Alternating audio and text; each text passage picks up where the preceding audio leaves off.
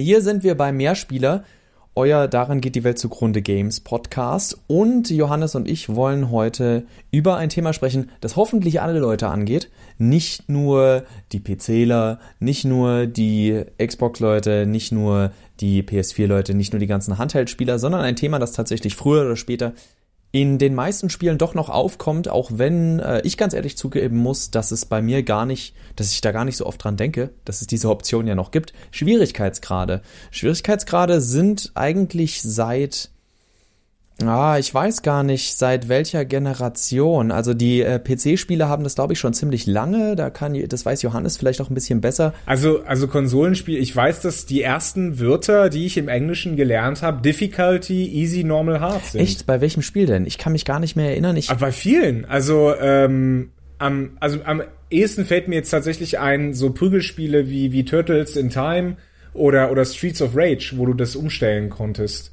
Äh, sogar bei, bei Street Fighter konntest du einstellen, easy, hard, da hattest du so ähm, Sternchen. Echt? Siehst du, da, da, da, da siehst du mal, wie, wie, wie schlecht mein Gedächtnis im Vergleich zu deinem ist. Also, also viele, viele, viele, viele Konsolenspiele hatten das. Ist es sogar, ist es sogar was, was eigentlich jedem Gamer seit jeher bekannt ist. Ich muss aber ganz ehrlich sein, dass ich jemand von der Sorte bin, der meistens auf normal startet. Und äh, wenn er merkt, dass er in den ersten drei Leveln schon dauernd stirbt, ja, dann muss es halt doch easy sein. Das ist mir zum Glück erst, glaube ich, einmal passiert bei Resistance Fall of Man. Aber ansonsten bin ich jemand, der auf normal spielt und ganz, ganz selten, wenn mir das Spiel richtig gut gefallen hat äh, und ich es nochmal spiele, äh, erwische ich mich dabei, dass ich es auf hart probieren will. Aber auch da ist es dann schon ein, zwei Mal passiert, dass ich gesagt habe, nope, das macht mir so keinen Spaß mehr, ich spiele es nochmal auf normal. Das Problem bei vielen Hard-Einstellungen ist ja, da kommen wir direkt ins Thema, ähm, dass sie nur relativ wenig verändern. Und zwar einfach nur verändern, dass man beispielsweise bei Shootern, ist das sehr beliebt, einfach mehr Schaden nimmt. Und ähm, das macht ein nettes, äh, unterhaltsames Spiel schnell lässt das in Arbeit ausarten und ähm, das macht's halt nicht mehr angenehm, weil es dann nur noch frustrierend ist, weil man eben auch nicht mehr nicht mehr nachvollziehen kann, ähm, so wirklich nachvollziehen kann, warum man jetzt stirbt und das Gefühl hat, unfair behandelt zu werden. Äh, Finde ich auch. Also Schaden, äh, ich würde es jetzt mal Schadensmodelle nennen, aber ähm, oder auf jeden Fall, wie viel Schaden Attacken bei einem selbst anrichten und wie viel man selbst anrichtet. Das ist oftmals Schadensskalierung kann man es nennen. Das ja. ist das ist oftmals ein wirklich, das hat was mit Feintuning zu tun. Und da da ist es auch etwas, wo ich sage, da, wenn es Schwierigkeitsgrade gibt, sollte das eigentlich nie große Veränderungen machen. Also diese, wie viel Schaden man macht und wie viel Schaden man nimmt. Denn optimal sollte das Feintuning genau da liegen, dass man immer einen guten Flow hat. Wenn ich einfach nach drei Schüssen tot bin und ich aber in diesem Spiel normalerweise regelmäßig getroffen werde, sprich schwer nur noch heißt, du musst das Level auswendig kennen und eine sehr ruhige Hand haben, damit du da auch nur einigermaßen durchkommst, dann klingt das ja schon wie Arbeit.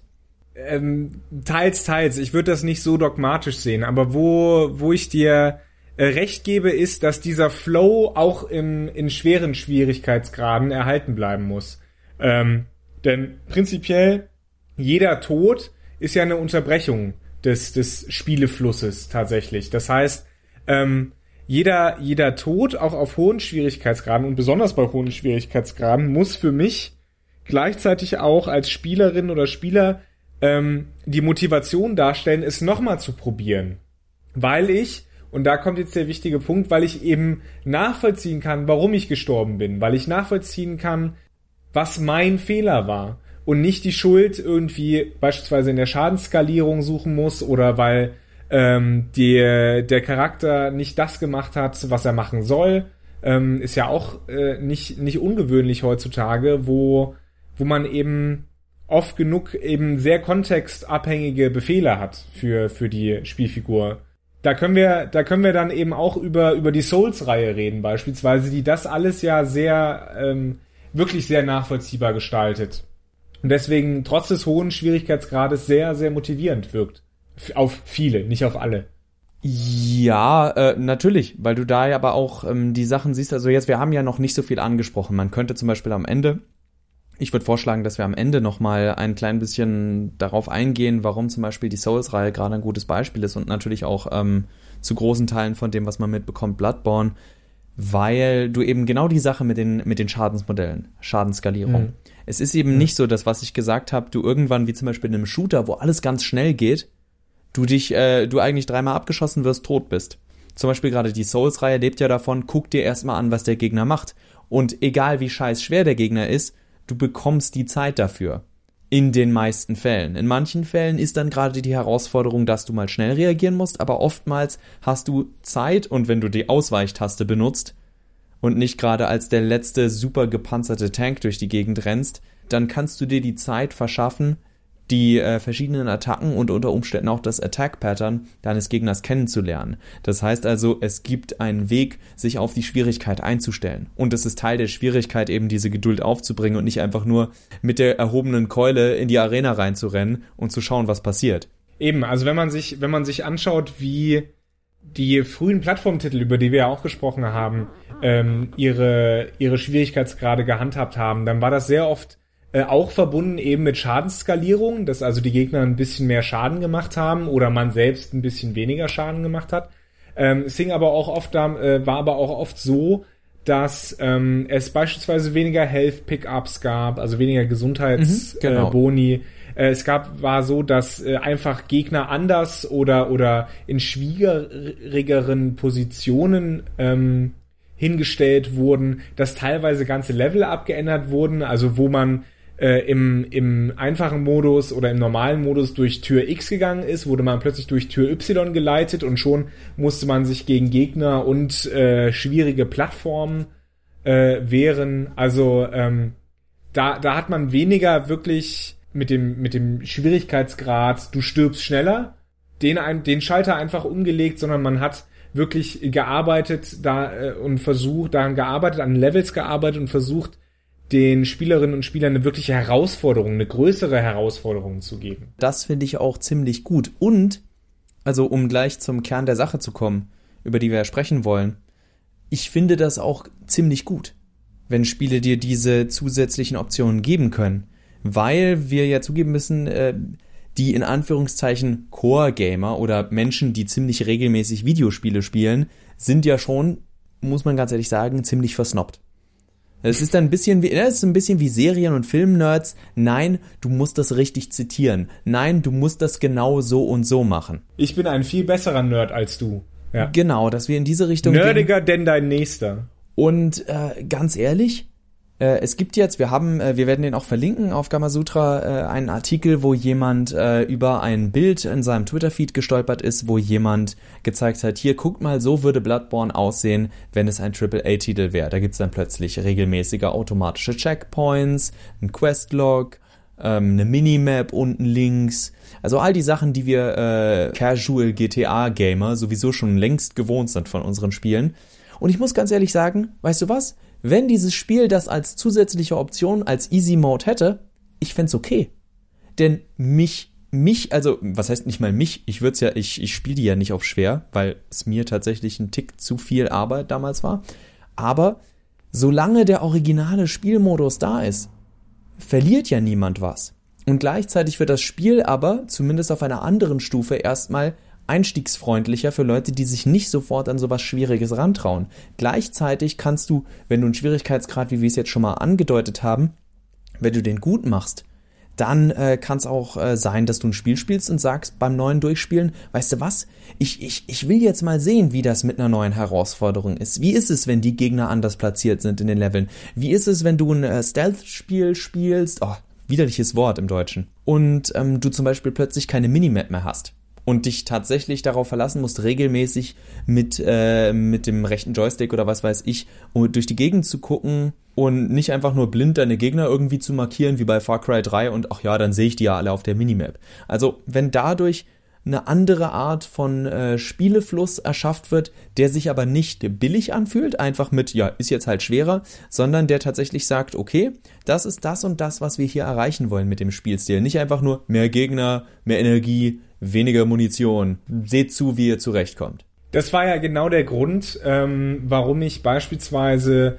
das von mir sehr, sehr geachtete äh, Wolfenstein The New Order nicht auf einem der höheren Schwierigkeitsgrade angegangen bin. Weil ich ganz genau wusste, ihr dreht einfach nur wirklich die Schadensskalierung und die Muni-Pickups und die Health-Pickups äh, äh, dreht ihr rauf beziehungsweise runter. Das heißt, vom, vom Core-Gameplay her hätte sich nicht so viel geändert. Beispielsweise, weißt du, wenn es schwieriger gewesen wäre, aber lohnender zum Beispiel, zu schleichen und das durchzuziehen, mhm. dann hätte ich das vielleicht gemacht. Also wenn sich wirklich Änderungen ergeben hätten durch den Spielstil. Also das kann man vergleichen mit, mit Deus Ex Human Revolution beispielsweise. Wenn man, wenn man es auf normal spielt, sagt das Spiel, okay, Run and Gun, hast einen schönen, lustigen Ego-Shooter mit Rollenspielelementen. Wenn du es auf Hard spielst, äh, würden sie beispielsweise dann die etwas schwier schwierigeren, weil mehr Geduld herausfordernden äh, Stealth-Elemente noch weiter belohnen. Also sowas, sowas würde ich mir echt wünschen, dass, dass man viel mehr die Spieler herausfordert, in dass sie, dass sie ihren Spiel, Spielstil auch anmachen, äh, anpassen müssen. So geschieht das ja beispielsweise immer bei Rollen- oder, oder Strategiespielen.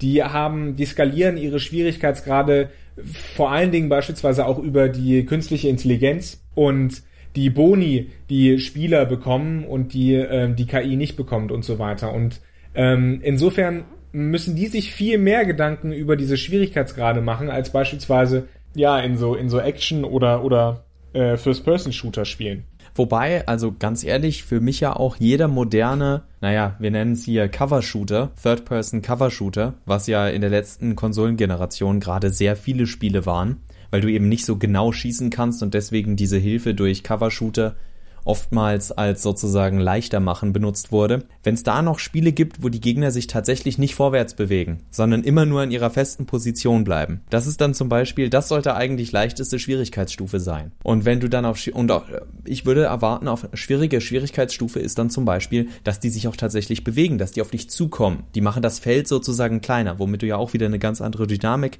entwickelst, weil du aufpassen musst, dich nicht einkesseln zu lassen und und und. Gibt dem anderen dann äh, auch eine Art taktisches Element. Genau, also das ist, ähm, so hat es ja beispielsweise die KI in, in den Crisis-Titeln meistens gehandhabt, dass sie also eher versucht hat, dich wirklich äh, zu umzingeln, äh, dir in die Flanke zu fallen oder in den Rücken ähm, und versucht hat eben mit dich, dich mit Granaten aus einer, aus einer Position zu locken. Äh, dasselbe muss natürlich auch bei dir selber möglichst funktionieren. Hm. Also mein. Damit es, damit es fair bleibt einfach. Ja, ja, genau. Es muss fair bleiben also besonders jetzt, äh, das, das geht schon fast wieder in den unfairen Bereich rein. Das Beispiel, das ich ja wirklich mag, äh, habe ich auch schon zwei, dreimal manche in Podcasts angesprochen, ist Hitman Absolution, wo am Anfang, äh, wo ja sehr viel darüber rumgejammert wurde, von teilweise von Reviewern, teilweise von Spielern. Der hat ja jetzt diesen komischen Instinct-Mode, der nichts anderes ist als der Detective-Mode von Batman in ähm, hier den Arkham-Spielen. Sprich, äh, du kannst plötzlich sehen, wo die Leute äh, langgehen werden wo äh, bestimmte Gegenstände, die du nutzen kannst, sich befinden, so als kleine Spielhilfe, um einen gewissen Flow für neuere Spieler reinzubringen. Worüber aber keine Sau geschrieben hat, oder fast niemand, ist, dass wenn du einfach auf Hard spielst, diese Sachen weg sind. Dann kannst du diesen Instinct Mode entweder nicht mehr benutzen, er zeigt dir weniger Visual Cues und äh, ich meine, es gab insgesamt sogar fünf Schwierigkeitsgrade. Und auf dem vorletzten Schwierigkeitsgrad war der Instinct Mode komplett weg, wenn ich mich nicht irre. Und der letzte, und das ist interessant, auch wenn nicht hundertprozentig äh, perfekt umgesetzt, gibt es keine äh, HUD mehr. Du, du siehst deine Health nicht, du siehst nicht, wie viel Munition du hast, du hast keine Minimap, du hast diesen Instinct-Mode nicht mehr. Du bist tatsächlich, also da sagt das Spiel, du weißt ja, wie das Spiel geht, na dann mach mal. Und das fand ich ganz interessant. Dieses, äh, das gab es auch schon mal in Metal Gear Spielen, dass du ähm, plötzlich auf einem schwierigen Schwierigkeitsgrad äh, die Minimap nicht mehr hattest, weil du dann auch ganz anders mit dem Spiel umgehen musst, als du sonst mit diesen visuellen äh, Hilfsmitteln umgehen müsstest. Wie eben ein Dark Souls Spieler, ein Bloodborne Spieler, ein Demon Souls Spieler ja von sich aus schon machen muss, weil das Spiel auf diverse diese äh, diverse Hilfsmittel dieser modernen Art bewusst gar nicht zurückgreift. Auf diesen Punkt, dass äh, sehr oft eben diese Spezialansichten äh, in, in Videospielen genutzt werden, geht auch der Artikel ein, den, den du vorher äh, erwähnt hast. Und der sagt, der Grund, warum es das äh, vor allen Dingen in moderneren Spielen immer wieder gibt, ist, dass äh, eben diese modernen Spiele sehr stark natürlich auf Grafik, auf Fotorealismus setzen, aber dadurch die Spielmechanismen nicht mehr so deutlich machen können. Mhm. Das heißt, ja, es gibt eine Berechtigung, warum es diese Sichten gibt. Gleichzeitig sollten sie aber natürlich wirklich ab einem bestimmten Punkt zumindest optional sein, weil man eben weiß, worauf man achten kann oder achten sollte. Im Endeffekt ist das ja nichts anderes als das Beispiel, was wir vorhin gebracht haben mit äh, den zusätzlichen Hindernissen. Also das, also was heißt zusätzliche Hindernisse? So hatten wir es jetzt nicht gesagt, aber dass ein Level zum Beispiel verändert werden kann durch Gegnerplatzierung, durch äh, zum Beispiel bei so einem Action-Adventure, dass da mehr Fallen sind. Und dadurch, dass du die Fallen ja schon kennst, also es soll nichts, es muss ja nichts komplett Neues sein, aber dass du die Fallen kennst oder weißt, dass das ist eine Art Falle oder da steht jetzt ein Gegner mehr oder ist ein Gegner postiert, der da vorher nicht war, Du weißt ja, was ein Gegner ist. Und dadurch weißt du, wie du darauf zu reagieren hast. Nur was sich ändert, ist eben, dass du immer wieder gleich an das Level herangehen kannst. Um noch ein Positivbeispiel zu nennen, neben dem positivsten aller Positivbeispiele, was Schwierigkeitsgrad angeht, Dark Souls. Payday 2, was ich momentan sehr, sehr intensiv äh, spiele, fast so intensiv, wie ich damals äh, Civilization 5 Wenn du nicht gerade jeden Tag 20 Bewerbungen schreibst, das hat natürlich immer höhere 25 höhere bitte, Priorität. 25 bitte, mein lieber Max. Nein, dieses Spiel macht es so, äh, es hat halt verschiedene Heists, also verschiedene kleine Operationen, äh, Diebstähle, die man ausführen kann. Und die sind äh, immer mal wieder modular. Das heißt, die Bank, die man ausraubt, bleibt zwar dieselbe, aber mal ist eine Wache auf dem Dach, mal hängen die Kamera anders, mal ist der Kameraüberwachungsraum an Position A, dann an Position B und vielleicht auch mal an Position C und so weiter. Das heißt, es werden immer kleine Vari Variablen verändert und dementsprechend muss man sich auch dann, dann darauf einstellen. Das macht das Ganze natürlich wieder interessant. Es ist natürlich auch von, von Overkill ähm, sehr gut gedacht, weil es gibt eine beschränkte Auswahl an Missionen, und die sollte man natürlich äh, auch beim 50. Spielen interessant finden. Äh, und deswegen gibt es diese Variablen. Aber sie machen eben auch ähm, das Spiel, das Spiel unterschiedlich einfach und unterschiedlich schwer, abhängig davon, dass es jede Mission in, in fünf Schwierigkeitsgraden gibt. Da wird gezeigt, wie eben das auch bei Ego-Shootern funktionieren kann, dass diese Variablen eben ein Spiel weiter auch im höheren Schwierigkeitsgrad zu einer größeren Herausforderung machen kann. Was mir dazu noch in den Kopf kommt, und ich weiß nicht, ob das bei Payday auch so drin ist, was ich aber oft vermisse, in äh, gerade auch in, in Spielen, wo es um Schusswechsel geht, ist eine Killcam für einen selbst.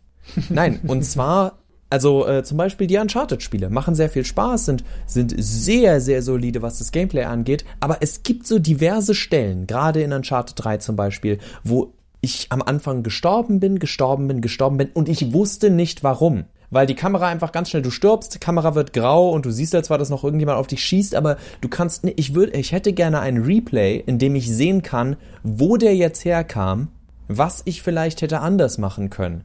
Denn oftmals sind Situationen, gerade eben in Shootern, sei es Third Person oder auch besonders äh, First Person, so hektisch, dass das ungemein helfen würde lerne aus deinen Fehlern, was ja auch unglaublich viel Spaß macht. Also ähm, wir haben jetzt, äh, wir verraten, ich verrate jetzt mal kurz unsere Unprofessionalität. Wir haben diesen Podcast schon mal gestartet. Allerdings habe ich dann irgendwann ein verräterisches Piepen am anderen Ende gehört und das scheiß Aufnahmegerät wollte nicht aufnehmen. Ja, es, es war meine da, Schuld. Sag's doch, da, Max. Na, Sag doch, na, es war meine es war Schuld. Ich setz mir den Fuß, ich setz mir den Hut auf. Ein, Ist ein okay. technischer Fehler. Und ähm, da hast du ja auch erzählt, also äh, Johannes kleiner Bruder ist am Anfang nicht so wirklich warm geworden mit Dark Souls. Und dann am nächsten mhm. Tag hat er plötzlich ganz stolz, wie Oscar berichtet, hier, ich habe jetzt den und den Endgegner besiegt. Und dann auch eben genau dieses System erkannt von, ha, ich habe rausgefunden, wie ich die schlagen kann. Das kann man ja nur machen, wenn man tatsächlich versteht, warum man verliert. Denn wenn er tatsächlich nur diese Gegner äh, irgendwann besiegt hätte mit, oh, jetzt hat's irgendwie geklappt, ich habe aber keine Ahnung wie, dann kann man darauf wetten, dass man beim nächsten Gegner wieder rausfliegt. Also das ist für mich auch was, was ganz, ganz Wichtiges. Und in kaum einem Spiel, das ich gespielt habe, würde es nicht helfen, wenn dem Spieler nochmal die Möglichkeit gegeben wird, den eigenen Dreck, den er da gerade zusammengespielt hat, sehen zu können. Definitiv. Also diese Nachvollziehbarkeit ist eine der wichtigsten äh, Motivationsfaktoren, auch äh, im ähm, in der Gestaltung von Schwierigkeitsgraden auf, auf höheren, ja, auf höheren Niveaus, auf höheren Levels. Ich würde für mich abschließend wirklich sagen, dass an und für sich der Schwierigkeitsgrad nichts Schlechtes ist. Nur leider wird er halt, wie wir zum Beispiel vorhin bei dem Beispiel, was du erwähnt hattest mit äh, Wolfenstein, übrigens sehr gutes Spiel, haben wir auch schon öfters gesagt hier, aber ähm, natürlich gibt's Schwierigkeitsgrade, die man sich hätte schenken können. Und das sind eben genau die, wo nichts anderes gemacht wurde als eigener Schaden hoch, gegnerischer Schaden runter und umgekehrt. einbaut. Denn davon hat niemand was. Und gleichzeitig eben ist dieses Payday-Beispiel wirklich schönes Beispiel dafür, dass es unglaublich einfach ist. Man, man muss nicht gleich ein ganzes Level verändern. Man kann einfach nur mal ein bisschen Dynamik da reinbringen, gerade weil wir Spieler, äh, wir Videospieler auch Gewohnheitstiere sind. Das heißt, oh ja, ich weiß ja, wie das Level laufen wird, ist ja schon gut, Buh, kein Problem. Und wenn dann nur drei Sachen plötzlich geändert sind, merkt man, oh, ich muss mit der Situation ganz anders umgehen, wenn das Spiel gut gemacht ist. Wenn man eh OP ist, also völlig overpowered, dann rennt man da so oder so durch. Schwierigkeitsgrad ist für mich eine der wichtigsten Game Design Sachen, die dann auch Spiele wie eben Dark Souls, wie XCOM Enemy Unknown, äh, für mich so großartig machen. Weil du wirklich das Gefühl hast, dass das Spiel fair, aber dich immer fordernd angeht. Und eben auch dieses Spiel mehrere Schwierigkeitsgrade hat. Ich kann dir da nur unumwunden recht geben, Max, und äh, würde sagen, wir schließen diese Episode von Mehrspieler zum Thema Schuld, Sühne, Fjodor Dostoevsky und Schwierigkeitsgrade in Videospielen. Mad Max, über Fjodor Road. Fjodor Road, richtig. Wir, wir arbeiten Übrigens, noch am ich- äh, Wor- ich hab- Working Title. Ich habe ich hab ihn jetzt zum zweiten Mal gesehen und der Film So wird gut. auch beim zweiten Mal nicht, ist so nicht gut. langweilig. Äh, Ich danke dir, Max, und wünsche dir noch einen wunderschönen Tag. Ja, vielen Dank, Johannes. Mach's gut. Tschüss. Tschüss.